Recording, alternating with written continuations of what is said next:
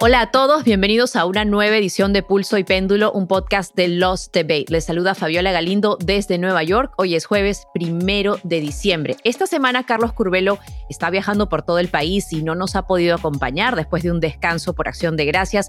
Así que es un placer darle la bienvenida a nuestro presentador invitado, Jean-Paul Chávez. Él es cofundador de la firma de relaciones públicas Vocero, la cual maneja junto a Carlos.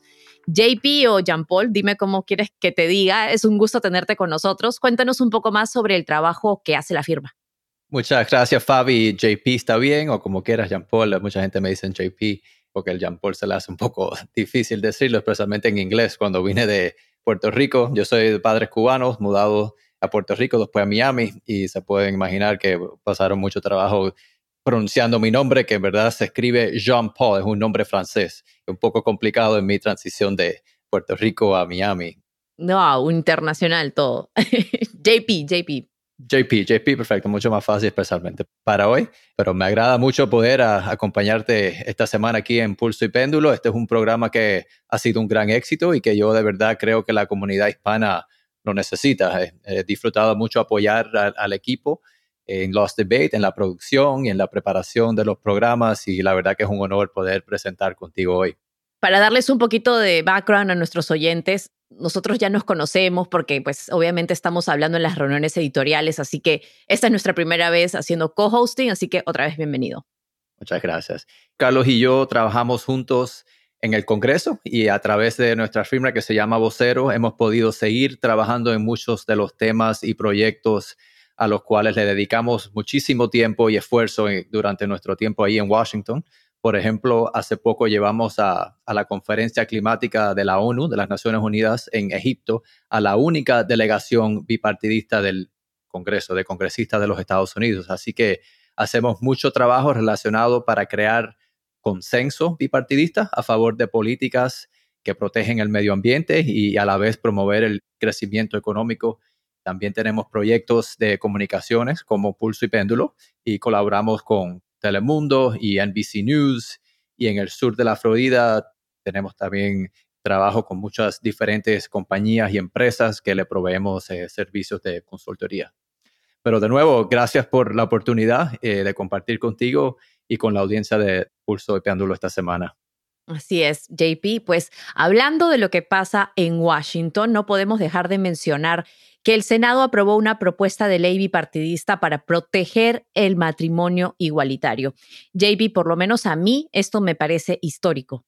Esto es algo muy interesante porque todo fue provocado por el juez de la Corte Suprema, Clarence Thomas, que cuando la Corte anuló el derecho del aborto, declaró que también la Corte debía reconsiderar el tema de la igualdad en el matrimonio. Quizás no era su intención, pero el juez motivó al Congreso a hacer lo que probablemente se debía haber hecho hace muchos años, ¿no? Legislar de acuerdo a la voluntad de la gran mayoría de los que viven en el país. Es decir, aceptar que el matrimonio puede ser entre dos personas independiente del sexo.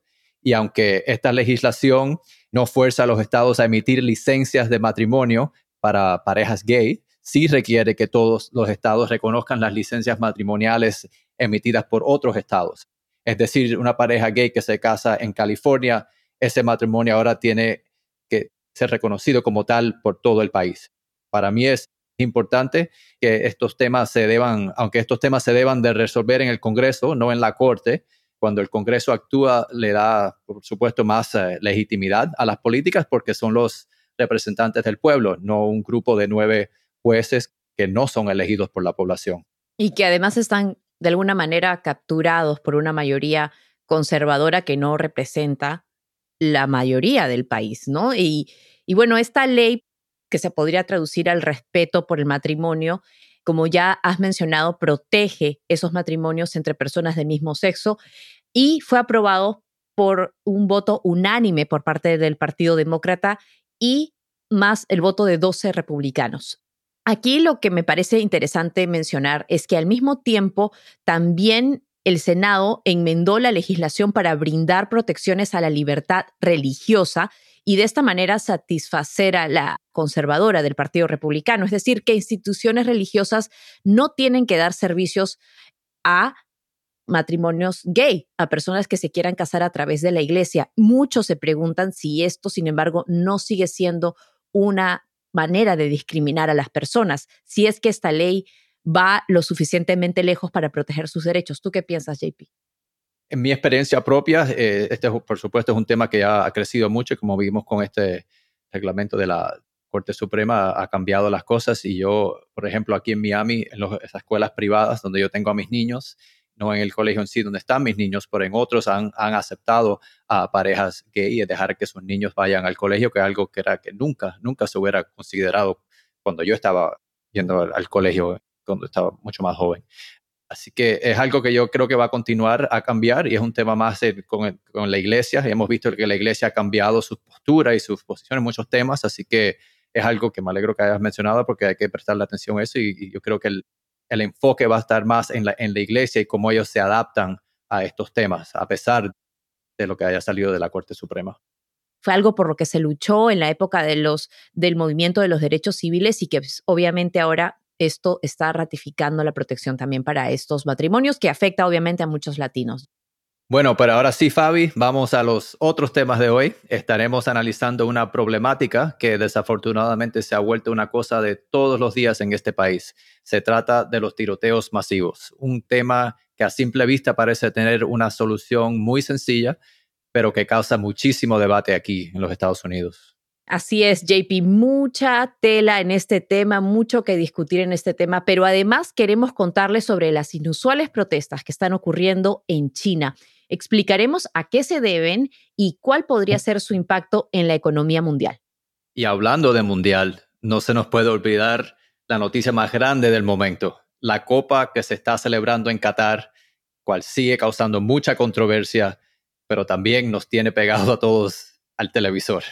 Me acuerdo ahorita de la canción de Ricky Martin, Ole, ole, ole, hablando de Puerto Rico, ya que me acabas de contar que eres de ahí. Pero bueno, sí, es impresionante. De hecho, el otro día leí que el partido entre México y Argentina, obviamente dos gigantes del fútbol latinoamericano, rompió el récord de audiencia de un evento deportivo transmitido en español en Estados Unidos.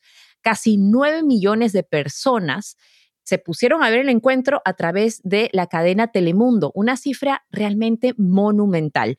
Pero como tú bien sabes y como ya decías JP, más allá del fútbol, este mundial ha causado y sigue causando muchísima polémica. Hace unos días el presidente de la FIFA causó revuelo por unas declaraciones en las que defendió a Qatar como sede del evento, tildó de hipócritas a muchos países de Occidente y aseguró que este será el mejor mundial de la historia. Escuchemos parte de lo que dijo. Today I feel uh, Qatari. Today I feel uh, gay. Today I feel uh, a migrant worker. JP, este ha sido considerado uno de los mundiales más controversiales. Siempre hay controversia alrededor de los mundiales porque ocurre que todos los ojos están puestos en un país y al poner los ojos en ese país, crecen las críticas alrededor de cómo ese país maneja su población, de los derechos o la falta de derechos que existen ahí. Y vamos a comenzar con una cifra impresionante. Este es posiblemente el mundial que más vidas ha costado y que más dinero ha costado. Y lo digo en ese orden porque obviamente creo que estamos de acuerdo en que las vidas no pueden tener precio. Y ya meses antes de la inauguración de esta Copa Mundial de Fútbol, el diario The Guardian sacó una investigación en la que revelaba que al menos 6.500 obreros fallecieron en la construcción de al menos una docena de estadios en este país súper pequeñito. Y esta cifra realmente es una cifra que no se ha visto antes. Y esta cifra en realidad es una cifra parcial, porque lo que hizo este periódico The Guardian es que analizó cifras de las embajadas de Nepal, de Bangladesh, de India y Sri Lanka, de donde provenían estos trabajadores migrantes, y no incluye la cifra de los trabajadores que venían de Filipinas o de Kenia. Entonces, los tres temas más polémicos en este mundial son el abuso y la muerte de esos trabajadores obreros de construcción, además de la prohibición de la homosexualidad que está penada por ley en Qatar. Puedes estar hasta siete años en prisión si es que tienes una relación con una persona de tu mismo sexo. además de la violación de los derechos de las mujeres. Mi pregunta creo es, ¿cómo podemos disfrutar o a qué costo podemos disfrutar de este mundial? Ya lo hemos dicho, cifras récord de audiencia, nosotros mismos hemos estado disfrutando de esos partidos, pero ¿qué estamos pensando cuando vemos esos estadios, esos goles? ¿Puede un gol o estas nuevas memorias en estos estadios, las emociones vividas, pueden realmente reemplazar la tragedia que costó levantar estos estadios y ciudades? ¿Cómo lo ves tú, JP? Es un tema desafortunadamente difícil porque estamos hablando de vidas humanas ¿no? que se han perdido en este proceso.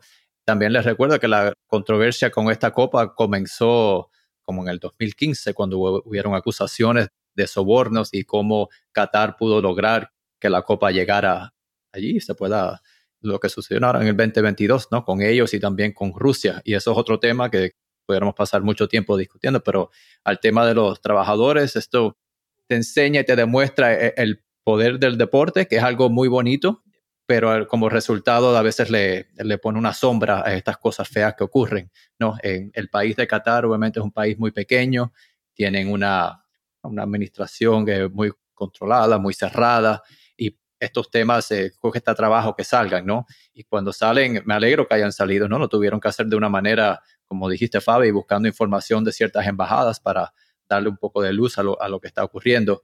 Y se debe de hablar, porque no importa cuán lindo sea el evento y todo lo que se disfrute, nunca se debe permitir o aceptar que haya un costo de, de vidas humanas en el proceso. Y lo otro creo que de alguna manera siempre estos eventos deportivos traen un poco una explicación a lo que está ocurriendo en el mundo moderno a nivel político, ¿verdad? Entonces, realmente hay varios temas. Ya tocamos el tema de los obreros, el tema de las mujeres también creo que es interesante. Y la cadena Univisión, que es mi otra casa laboral, hizo una entrevista con una corresponsal con Lindsay Casinelli, que es la presentadora de deportes, es una presentadora mujer, una de las primeras presentadoras mujeres en hacer este tipo de trabajo en el mundo deportivo. Y Jorge Ramos le pregunta, ¿cómo es para una mujer cubrir este evento deportivo? Esta es su respuesta.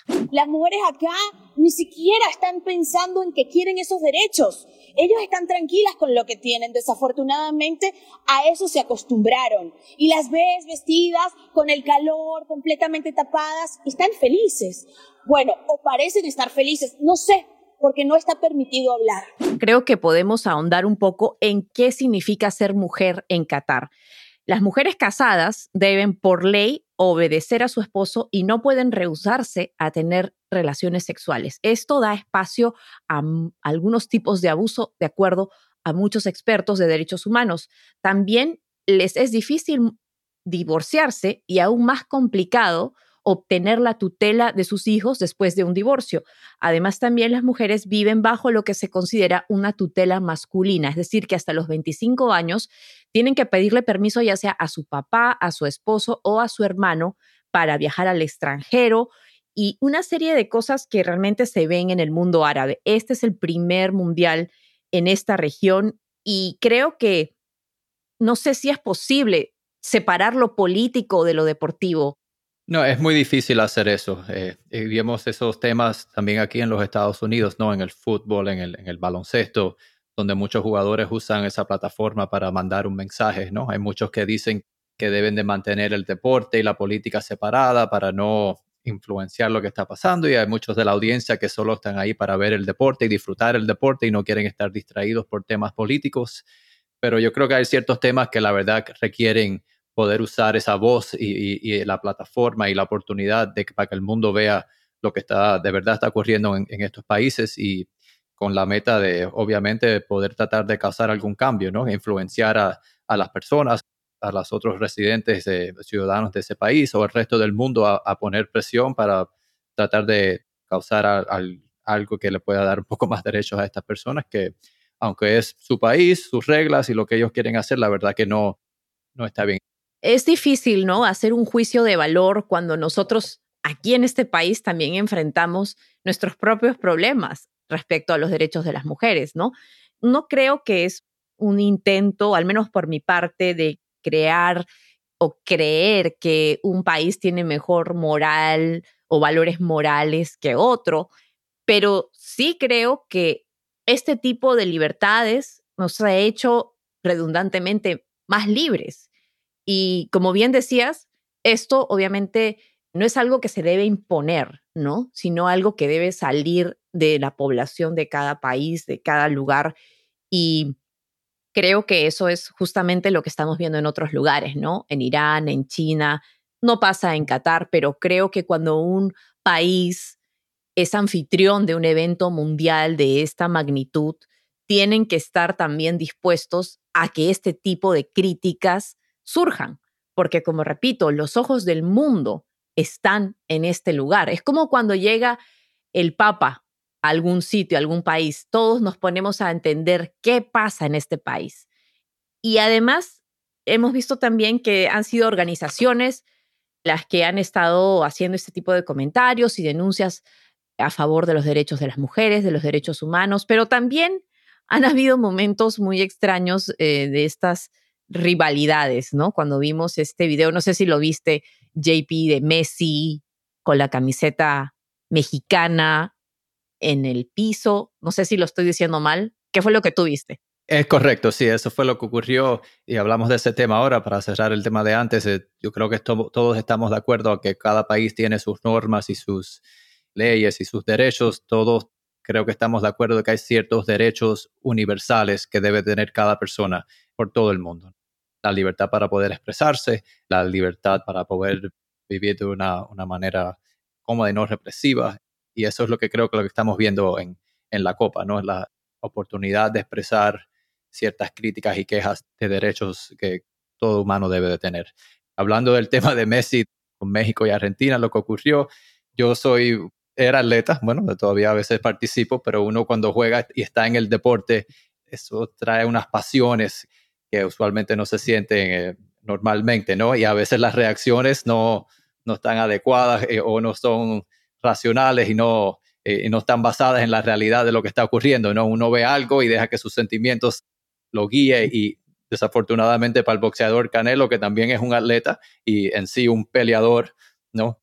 Vio algo que le causó una, una reacción fea, pero ¿Qué fue lo que vio? Porque yo no, no vi el video, de verdad te lo digo, yo no, no tuve tiempo de verlo, pero leí un poco sobre que Messi, el jugador argentino, tenía la camiseta mexicana y de alguna manera se veía que la tenía en el piso. ¿Qué fue lo que salía en el video? La acusación fue que el futbolista Messi cogió la, la, camisa de México que estaba en el piso y la estaba pateando como de, de una forma fea, ¿no? Y la realidad, después de, hablar con muchos de los jugadores, es lo que ocurre en, los locker rooms, ¿no? De que muchas veces hay cosas totalmente por el piso, siempre hay cosas por el piso tiradas y había una camisa de, México porque se hacen intercambios, se hacen cosas y hay eh, ropa de todos los equipos, ¿no? En este caso de, México y, luce que su pie como que lo rozó y tocó la, eh, la camiseta, entonces el boxeador eh, Canelo lo tomó como un, como un insulto y, yo creo que probablemente exageró un poco diciendo que, que Messi estaba tratando de, pisotear y, patear la camiseta de una forma como un insulto ¿no? al país de México, que en verdad no fue la realidad. Creo que Canelo dijo, si me lo encuentro, algo así, lo tuiteó o lo puso en las redes sociales, dije, no me quiero, no me quiero encontrar con él porque le voy, y, probablemente tiene razón, ¿no? Canelo es un boxeador, uno de los mejores boxeadores de toda la historia. Gracias a Dios no se encontró a Messi en ese mismo día, ¿no? Porque pudo haber estado fea la situación. Aplastaba la pulga. Pero le quiero dar crédito a Canelo, al boxeador, porque se dio cuenta de lo que dijo y inmediatamente pidió sus disculpas, reconoció que lo que pasó fue algo de pasión, ¿no? Y que hizo una decisión, hizo unos comentarios que no estaban bien y es algo que yo, a todos los atletas nos pasa, ¿no? Y a veces es algo, y lo importante es poder reconocerlo y poder pedir las disculpas y poder seguir teniendo una, una, buena relación entre los dos países, porque no hay ninguna razón que deban de tener ningún problema. No, definitivamente. No me quiero meter en problemas con Canelo yo nunca. yo tampoco. Lo, suerte es que yo creo que puedo correr un poco más rápido que él, así que me puedo escapar. Ya, tú estás mejor que yo en ese tema, así que... te cargo si quieres. Ya, me llevas, por favor, no me dejes aquí porque la conversación se termina y lo que estamos tratando de hacer es justamente eso, tener una conversación unida en la que los puntos de vista se encuentran aquí en pulso y péndulo. Pero algo que también estuvimos mencionando durante nuestras llamadas editoriales, tú lo dijiste, es cómo esto, un evento mundial, está siendo visto en China, en los televisores, en donde muchas personas están encerradas en su casa obligatoriamente. Los fans están mirando a través de su televisor cómo miles de personas, millones de personas están todas juntas en un estadio, sin mascarillas, sin cuarentenas. ¿Qué está pasando en China, JP?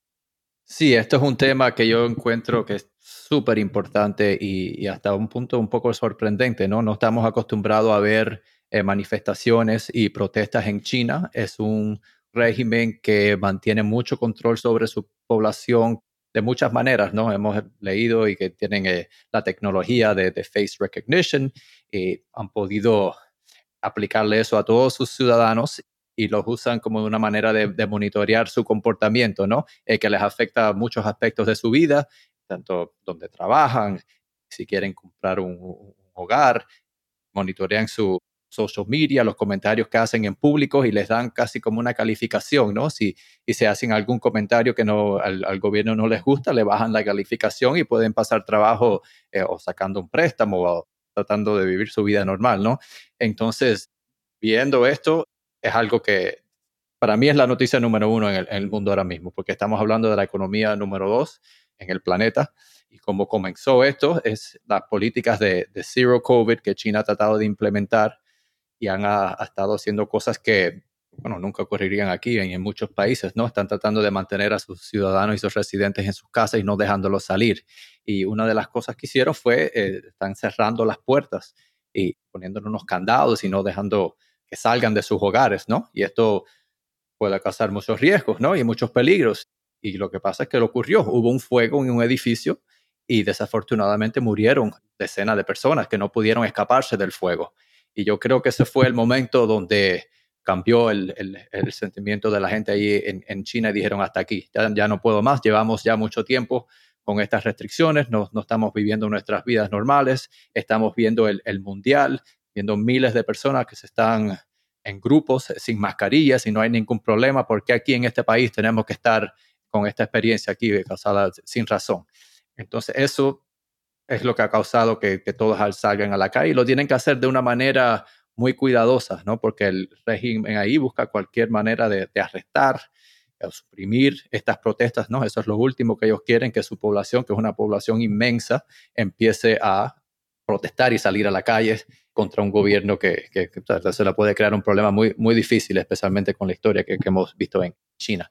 Y lo que han hecho muchas veces eh, tienen unos, hemos visto unos papeles blancos, ¿no? Salen con un papel blanco que muchas veces no estoy diciendo nada, no estoy diciendo nada, pero todo el mundo sabe exactamente por qué están protestando y los, efectos de estas protestas las estamos viendo aquí eh, en la economía, en la bolsa. La semana pasada la bolsa bajó muchísimo por estas protestas, así que es algo que tenemos que prestarle mucha atención y ver cómo termina esto. Quería agregar algo porque si bien al parecer las protestas se originan por este incendio que según los videos en las redes sociales se ve claramente como un edificio casi casi un rascacielo se está incendiando un grupo de apartamentos y los bomberos no llegan, la manguera de agua no llega. Algunos residentes incluso han reportado que, como dices, estaban con candado, están encerrados en estos lugares. Al parecer eso es el detonante, pero esta protesta de los papeles blancos creo que deja mucho que decir, porque además de las restricciones por COVID, lo que aparentemente están diciendo los pobladores en China es que no pueden hablar, que no pueden quejarse, que no tienen libertad de expresión porque no están diciendo nada. Ese papel en blanco bien puede ser un espacio en blanco en el que se puede decir qué otro tipo de derechos se les está violentando. Por ejemplo, para dar un poquito de contexto, obviamente sabemos que China es el país más poblado en todo el mundo uno de cada cinco habitantes del planeta vive en China. Además de esto, debido a las restricciones de COVID, hasta ahora las investigaciones muestran que el virus se originó en Wuhan y la economía china ha sido afectada gravemente. Eh, hemos visto que hasta hace unos meses el porcentaje de desempleo específicamente entre los jóvenes es de un casi 19%. Es un porcentaje muy alto. La otra parte es que el porcentaje de la vacunación entre las personas mayores, los ancianos, es muy bajo. Además, la eficacia de la vacuna china es muy pobre. Entonces, estamos hablando de desempleo y poca vacunación. Ya a esta hora, varias ciudades han tratado de aligerar o aflojar un poco las restricciones en respuesta a estas manifestaciones, pero ese afloje podría costarle muchas vidas a China, sobre todo entre los más adultos. Las lockdowns, como se le llama, o los encierros ocurren cada vez que hay un brote nuevo. Nosotros aquí vivimos en un contexto y una realidad muy diferente. Hubo un encierro a principios del 2020 y luego la apertura, básicamente no volvimos a cerrar. En China ha ocurrido todo lo contrario. Se ha cerrado conforme han ocurrido brotes. Obviamente se debe a la gran densidad poblacional que existe en el país, pero me interesa que de cualquier modo, al parecer China va a sufrir las consecuencias del COVID, ya sea en un aumento en el desempleo o un aumento en las muertes por COVID. El gobierno se ha rehusado a tener acceso a las vacunas creadas por Europa, las que se usan en Estados Unidos, que son mucho más eficaces que la vacuna china. Y estas protestas no se ven desde hace por lo menos 30 años. Entonces realmente estamos viendo cómo están en una encrucijada, ¿no? entre la, espada y la pared. Yo me pregunto qué se puede esperar. Vamos a ver que el gobierno chino va a ceder. Xi Jinping no necesariamente es un líder a quien le gusta ceder, ¿no, JP? Sí, ese no es su estilo. Él, está tratando de, hacer lo opuesto, ¿no? De mantener control. Eh, lo que me asombra un poco es que China usualmente, históricamente, el tema económico es algo que les interesa bien. Quieren estar bien económicamente y es evidente que están sacrificando eh, parte de su economía para, para lograr esto. Entonces, es un poco extraño, ¿no? Los, cínicos y, las lenguas por ahí se dicen, oh, ¿qué, qué sabrán ellos de, COVID que, que, no sabemos nosotros? ¿Habrá algún virus nuevo que, no está, que, que nosotros no sepamos, ¿no? Eh, cuando empezó el COVID, eh, que empezó en China en sí, las cifras de, de, de muertos, en verdad, ¿no?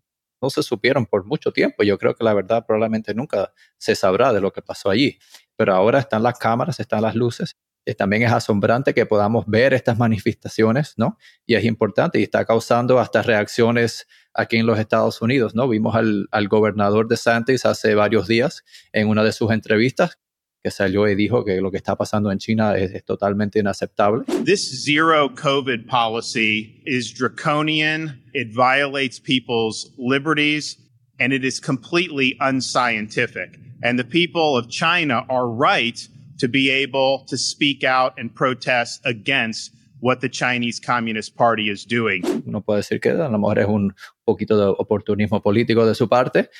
Entonces, Fabi, es, tienes razón, ¿no? Yo honestamente no sé cómo va a terminar esto, pero como dijiste, es algo que nunca ha ocurrido y tal vez será el, el tema que le da la fuerza y, y la voluntad a los, a los ciudadanos chinos para tratar de, forzar algunos cambios allí. No, las probabilidades probablemente sean pocas, pero al igual es algo histórico que yo creo que está pasando ahí en China en estos momentos con este tema de COVID. Sí, yo creo que no soy científica, no sé cómo funciona la inmunidad masiva, pero muchos han incluso pensado y han dicho que el hecho de que estos encierros han sido tan prolongados no le ha dado la oportunidad a la población china de crear esa inmunidad masiva, como de alguna manera ha ocurrido aquí, pero creo que el tema de la vacuna también y esa manera tan cerrada de no querer recibir ayuda de otros países, pues tiene mucho que ver con este problema y como ya lo mencionabas, esto va a tener ramificaciones a nivel mundial.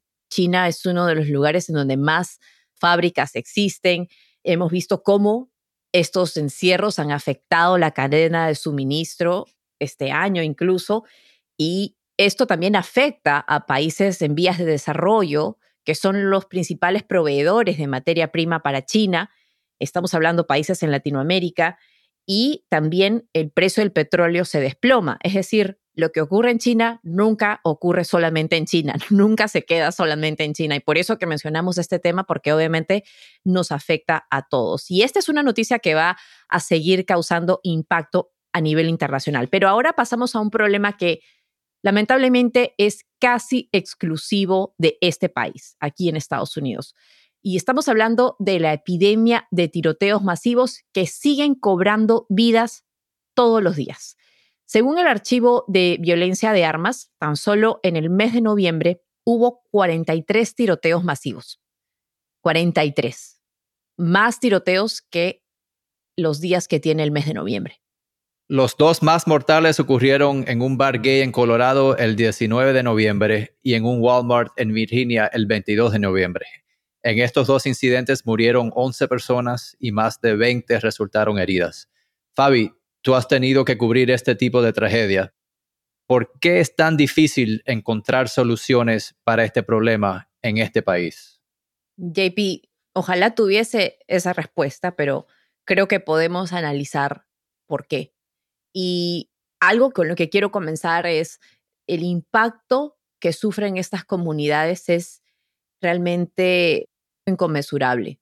El daño que se le hace a una comunidad, a una sociedad que nunca se esperaba que esto pudiera pasar en su patio, es algo que creo que hasta que no nos sucede, no lo entendemos y es una triste realidad que muchos en este país piensen así y sobre todo los políticos, quienes no han estado directamente afectados por esto. Hay muchas cifras en esta problemática que me gustaría compartir, porque muchos argumentan que el problema de los tiroteos masivos se debe a el problema de la salud mental.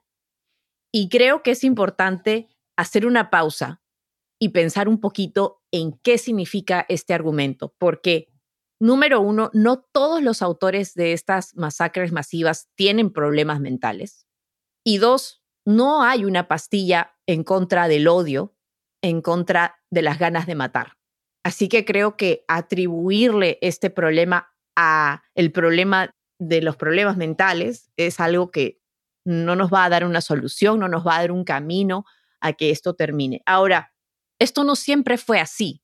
Tú sabes que existía una prohibición de ventas de armas de asalto hasta el 2004. Esta ley la aprobó el expresidente Bill Clinton con apoyo bipartidista en el año 1994. Y esta ley específicamente prohibía la venta de armas de asalto como la AR-15, que ha sido utilizada en varios de estos tiroteos. Y quiero ir un poquito a las cifras, porque la organización Everytown dice que el 61% de los tiroteos masivos, y por definición, un tiroteo masivo es cuando mueren más de cuatro personas sin incluir al pistolero. El 61% de estos tiroteos ocurren en casas o en lugares privados y el 30% ocurre en lugares públicos, es decir, bares o escuelas. Pero si vamos a las cifras más a fondo, más de la mitad, el 51% de las muertes ocurren en los lugares públicos. ¿Por qué? porque son más letales, hay más gente y ahí es donde hay la mayor cantidad de víctimas. Ahora bien, hemos visto que este año podría bien ser el año con más masacres masivas de las que se ha llevado récord. Ya vamos 607 y el año todavía no ha terminado. Esto de acuerdo con esta organización a la que mencionábamos antes. Se compara a 638 masacres masivas el año pasado y 610 en el 2020.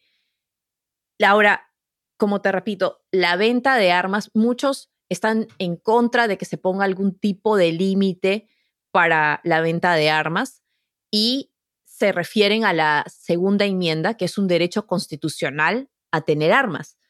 Hemos visto que en los últimos años la venta de armas se ha disparado, se han vendido más armas que en ningún otro año. Y todo esto, si somos objetivos, no podemos hacernos de la vista gorda de que las leyes han cambiado, la Corte Suprema ha dado más derechos a las personas a portar armas, la prohibición de venta de armas de asalto expiró, el Congreso no quiso renovarla y se venden más armas hoy en día. Entonces, ¿podemos realmente echarle la culpa a los problemas de salud mental y no mirar al problema del acceso a las armas? No, Fabi, yo creo que las cifras que estabas diciendo son asombrantes, ¿no? El tema de la salud mental, obviamente yo creo que es parte del problema, pero no es, la, no es lo único que está ocurriendo aquí. También hemos, bueno, no sé, suerte, mala suerte que este tema de las armas ha estado ocurriendo también concurrentemente con este tema de la polarización, ¿no? En, en este país. Y el Partido Republicano se ha puesto muy orgulloso, ¿no? De la segunda enmienda. Y eso yo creo que también afecta la, la mentalidad hacia las leyes del control de armas, ¿no? Mucha de la gente en el Partido Republicano creo que ven esas leyes como un ataque a la segunda enmienda, ¿no? Pero también lo ve como un ataque a su carácter de conservador, de republicano. Eh, ¿Cómo te atreves a, quitarnos las armas? Eso es algo que nosotros tenemos el derecho. Entonces, eso yo creo que claramente se convierte como un tema de pasión, ¿no? Eh, este tema de las armas y, y, como hemos visto, eso tiene consecuencias, ¿no? Cuando Carlos y yo trabajamos en el Congreso, intentamos de avanzar soluciones a esta epidemia, ¿no? De los tiroteos y en realidad fue muy difícil el NRA, la Asociación Nacional de Rifles, tiene un, lobby, ¿no? un cabildeo muy poderoso y se opone casi a, todo. Trabajamos con miembros de ambos partidos para tratar de implementar lo que se llama en inglés ¿no? Universal Background Checks, es decir, que cada compra y venta de armas tenga que pasar por un banco de datos nacionales para asegurar que el comprador no tenga historia criminal o problemas de salud mental y esto aún no se ha podido lograr, ¿no? Es una, es una solución que, que, cuando se hacen encuestas a través del país, todo el mundo está a favor, ¿no? Entonces es algo un poco decepcionante, ¿no? Uno piensa que, que estas leyes de background check deben, ser sentido común, ¿no? ¿Cómo vas a dejar a una persona que es un criminal o que tenga muchos problemas, que esté inestable emocionalmente, psicológicamente, tener un arma cuando puedan causar daños, ¿no? En, en todos los casos no es, no es lo que pasa, pero al igual, ha pasado que gente que han tenido acceso a armas no, no debieron haber tenido acceso a las armas y, han matado gente. ¿no? Eso se tiene que tratar de prevenir. Y desafortunadamente hay muchos temas aquí en, nuestra historia que, que, toma mucho tiempo llegar a un punto donde aceptamos la, la realidad de lo, lo, que quiere la población y lo que es el mejor para nuestros ciudadanos, ¿no? Como hablamos hace un rato del tema de matrimonio, ¿no? de de los gays, ¿no? Eso tomó mucho tiempo, ¿no? Hubo mucha gente se tuvieron que organizar, invertir muchísimo dinero, tiempo, esfuerzos, hasta, hasta muertes, ¿no? Hasta que llegaron a, un punto donde, donde llegaron a una solución que es aceptable para, para nuestra sociedad, ¿no? Este tema lo, veo así y el tema de la polarización entre los dos partidos no ayuda. Así que no sé exactamente cómo lucirá la, la solución. Vimos que pasaron unas eh, eh, leyes recientemente, ¿no? Unos cambios modestos, ¿no? Que deben de ayudar, pero no, no es suficiente. ¿no? Hay, hay, que hacer mucho más para prevenir estas tragedias. Y, tienes razón, Fabi, la, hemos llegado a un punto como que nos sentimos casi, hay otro tiroteo masivo y como que, oh, otro más, ¿no? Y eso es horrible, ¿no? Eso es un, impedimento a tratar de, de llegar a, a, solucionar este, este problema. Y es un problema al parecer exclusivo de este país. Cuando uno mira cifras en Europa, en Canadá, es abismal la diferencia. No superan ni, ni 10, ni 4 en países de Europa masacres masivas de este tipo. Y, y yo creo que hay que realmente, eh, hablabas de la polarización y hay una oportunidad para los que somos optimistas de que un nuevo Congreso pueda mirar este tema pero la verdad es que, como ya decías, parece que en realidad nos estamos acostumbrando en lugar de buscar soluciones. Pero justamente hace unos días el presidente Biden dio unas declaraciones al respecto. idea we still allow semi-automatic weapons to be purchased is sick. It's just sick. It has no, no social redeeming value. Zero, none. Bueno, ahí estaba el presidente Biden diciendo que era inaceptable, inaudito, que hoy en día se sigan vendiendo armas de asalto que realmente son utilizadas solamente en, lugares de combate o solamente deberían ser utilizadas en lugares de combate, ¿no? Yo quiero tocar un poco en el tema de por qué pudimos como país aprobar una ley bipartidista hace 30 años o más y hoy en día no se puede, ¿no? Lo que decías de la polarización, no es esta una oportunidad, si se quiere, para encontrar un lugar común. Y no quiero ser partidista en esto, pero ¿por qué vemos que hay más demócratas a favor del control de las armas y por el contrario, los republicanos son los que más se oponen a ello? Yo creo que la, segunda enmienda se ha convertido en un algo de orgullo para los republicanos, ¿no? Y lo hemos visto, ¿no? Los, republicanos, y, esto comenzó con Donald Trump un poco, y no, creo quería mencionar su nombre, pero eh, eh, había esta, este sentimiento de, orgullo del país, ¿no? De, estar orgulloso de ser americano y, amar a nuestro país y tener un, sentido de, nacionalismo, ¿no? Y, eso yo creo que el, tema de las armas se ha agrupado con eso y se ha puesto bajo de esa sombrilla, ¿no? Entonces, cuando se enfrentan al, otro partido, ven eso como una, un tema que, tienen que luchar por él, ¿no? No quieren ceder, no, no quieren dar ni una pulgada en el tema, que no, no tiene sentido, ¿no? Es, algo totalmente irracional. El hecho que no se que no deben de haber background checks para las armas, que las armas no deben de estar registradas, es algo, en mi opinión, un poco absurda. Yo soy republicano, yo soy conservador. registramos todos nuestros carros. Si hay algunas maquinarias gigantes, necesitas licencias especiales para poder manejarlas, ¿no? Porque son cosas peligrosas. Todas las armas son peligrosas. ¿eh? Puedes matar a una persona muy fácilmente. Los niños tienen accidentes y fallecen por las armas, ¿no?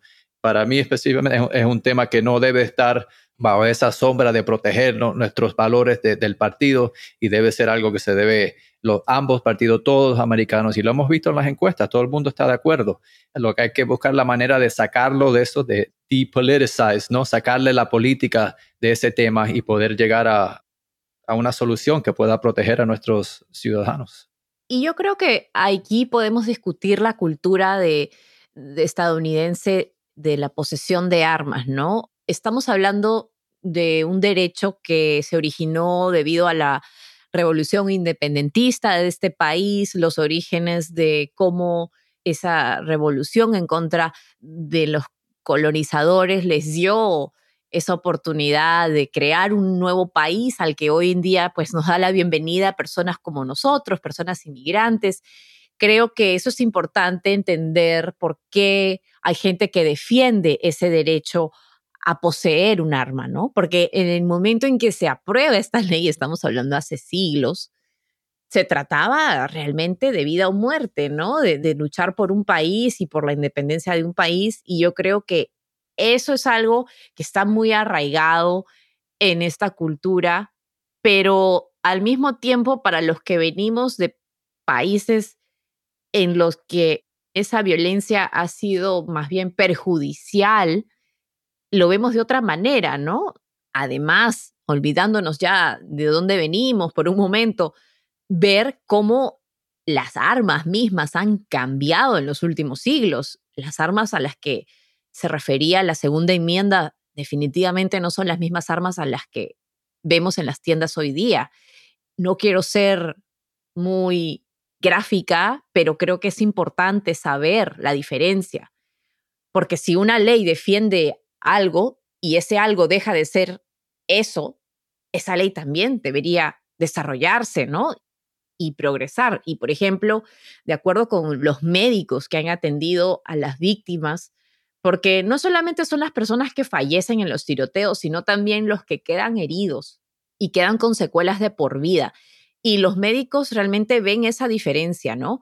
Como una bala de una pistola normal de una normal, le digo yo, pero bueno, de una pistola que no es una arma de asalto. Según el doctor Gupta, que es uno de los doctores más reconocidos en la tele al menos, hicieron un experimento y Cuando entra una bala de, de un revólver normal, el orificio de entrada y el orificio de salida, de acuerdo con este experimento que hizo el doctor Gupta, es igual, es el mismo tamaño y la bala tiene casi una ruta, por así decirlo, lineal y directa. Sin embargo, las balas de estas armas de asalto básicamente pulverizan el cuerpo humano. Muchos doctores han visto personas que quedan decapitadas. A mí no me gusta decir esto, pero es la verdad. Carnes desgarradas. Lo vieron en la primaria Rob de Texas, una escena horripilante de niños que habían sufrido las heridas de estas armas. Entonces, creo que esto es horrible de decir, pero es importante porque no son las mismas armas las que se están defendiendo bajo estas leyes o bajo esta segunda enmienda.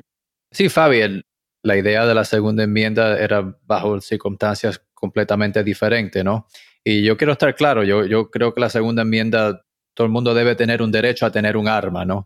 Pero cómo eso ocurre es importante y lo que, como dijiste, se tiene que considerar porque han cambiado las circunstancias de hace 200 y pico años hasta hoy. ¿no? Si, y si debe de haber cierto tipo de control, ¿no? Si uno quiere tener una arma, como mencionaste, AR-15, y, y, yo tengo amigos que tienen esas armas, que, que son fanáticos del, del, deporte, ¿no? Y, y, cazan y hacen cosas. Y, y, eso para mí está muy bien, ¿no? Pero hay el acceso de, tener esas armas, porque puedes tener el acceso fácil de conseguir una AR-15 y usarla para o para cazar o para deporte y eso está muy bien, pero hay gente que, que tienen el mismo acceso y lo están usando para hacer cosas horribles como acabas de describir. No, entonces, en, mi opinión, y como dije, soy republicano, soy conservador, si uno quiere conseguir un arma AR-15 o algún tipo de arma que sea peligrosa, ¿no? Y muchas hacen el argumento, no, pueden hacer lo mismo con una pistola, con un revólver, que pueden hacer con una AR-15. En verdad yo creo que no, e, e, eso no, no, no es verdad, un, palito y un bate hacen mucho daño diferente, ¿no? Entonces, esas personas debe de haber un tipo de control o algo que te, ok, tú, tú, quieres comprar esta arma, ¿por qué? ¿Quién eres tú? ¿Cómo? ¿Cuántas? ¿Qué vas a hacer? Se, tiene que investigar, porque si no, dejas la puerta abierta para que vengan gente que quieran hacer daño de, verdad y consiguen estas armas, ¿no? Y, el, también el otro argumento, oh, si quieren conseguirla, van a buscar alguna manera de conseguirla. Sí, pero por lo menos vamos a tener unas reglas en puesto que se pueda prevenir, vamos a hacerlo más difícil. ¿no? Vamos a saber y saber quiénes son estas personas que tienen estas armas, antes que la compren y después que la compren. ¿No? Y hacemos eso con muchas cosas, con químicos, con medicinas, con, con cosas. Eh, tenemos maneras de implementar controles para tratar de prevenir daño que gente quiera hacer. Entonces, con las armas, desafortunadamente no hemos podido, no hemos podido hacerlo por muchas razones que acabamos de comentar pero es algo que yo quisiera ver que cambie, ¿no? Y mientras tantos, seguiremos viendo tragedias como, como pasaron esta semana. Y creo que para terminar en una nota positiva y muy breve, podemos mirar a soluciones más allá del Congreso. Por ejemplo, a nivel estatal, se me ocurre. Aquí en Nueva York se aprobó en mayo, ocurrió un tiroteo de un hombre que explícitamente entró a un supermercado y mató a gente afroamericana por eso, su motivo era racista, por ser negros. Y como repito, no hay pastilla en contra de eso, lamentablemente, pero automáticamente, semanas después, la legislatura aprobó un paquete de leyes aquí en Nueva York para aumentar la edad de 18 a 21 de quienes pueden obtener un arma, tener una serie de, procesos para quien puede obtener una arma, tienen que esperar cierto tiempo. A veces hemos visto que algunos de los autores de estos tiroteos compraron el arma días antes, semanas antes de perpetrar estas matanzas, ¿no? Entonces, ¿qué otras soluciones ves tú fuera del Congreso que puedan ser posibles, JP? O sea, el punto que traes estatal hace sentido, ¿no? Y, y lo, lo, que acabas de comentar en, en Nueva York también lo hicieron en, en, la Florida. En la Florida cambiaron la, la edad para comprar armas a, a, 21, que yo creo que es algo que está apropiado, ¿no? Uno no, no puede ir y comprar una alcohol o tomarse una cerveza en algún sitio si no tienes 21 años con buena, por muy buenas razones, ¿no? Entonces, eh, ¿qué más se puede hacer? Imagínate, es. Yo creo que tenemos las ideas, ¿no? Ya, ya eh, tenemos ideas de cómo controlar esto, ¿no? La idea de los background checks, que yo sé cuál es, que es federal, pero no lo hemos intentado, ¿no? y, se tiene que intentar, eh, porque mucha gente, no, eso no va a hacer nada, no va a cambiar nada. Bueno, ¿cómo sabes? No, no, no lo hemos hecho, ¿okay? Es posible que puedan prevenir muchas de estas tragedias. Así que es un tema complicado, un tema difícil, desafortunadamente no hemos podido lograr nada para ayudar. Hemos, hemos tenido varias victorias pequeñas, pero seguiremos luchando a ver lo que podamos hacer. A mí me gustaría ver, por ejemplo, un test, porque cuando yo aprendí a manejar y saqué mi licencia de conducir, primero me hicieron una prueba para asegurarse de que no yo iba a ir por el camino pues manejando como una loca, ¿no? Yo creo que eso también sería una prueba psicológica, una prueba, esperar. Creo que hay tantas maneras de, de, vender armas a personas que, ¿no? Lo, lo, quieren así y que asegurarnos de que no lo van a utilizar de una manera letal contra nosotros mismos, contra gente en, nuestras comunidades, ¿no? O sea, antes de, entrar a, la carretera uno tiene que saber qué significa cada señal y cuáles son las normas de tránsito. Es algo muy básico, ¿no? Y yo creo que eso no ocurre cuando se trata de las ventas de armas, al menos no a nivel nacional. Así que gracias, gracias este, por estar con nosotros, JP. Creo que así estamos llegando al final de este episodio de Pulso y Péndulo. Muchas gracias por escucharnos y a JP por hacer tu debut como presentador. De verdad, he tenido un gran, gran gusto de hablar contigo el día de hoy. Gracias Fabi y como siempre les recordamos que pueden dejarnos un comentario y seguirnos en Apple Podcasts, Spotify e incluso YouTube. Eh, nos encanta escuchar las opiniones de nuestros oyentes y nos ayuda a seguir mejorando y a seguir expandiendo nuestra audiencia. Así que saludos, muchas gracias y hasta pronto. Queremos darle las gracias a Lucy Biggers, Mojo Adeolu, Kate Malikoff, Mónica Espitia y Maxi Freeney por ayudarnos a producir el episodio de hoy.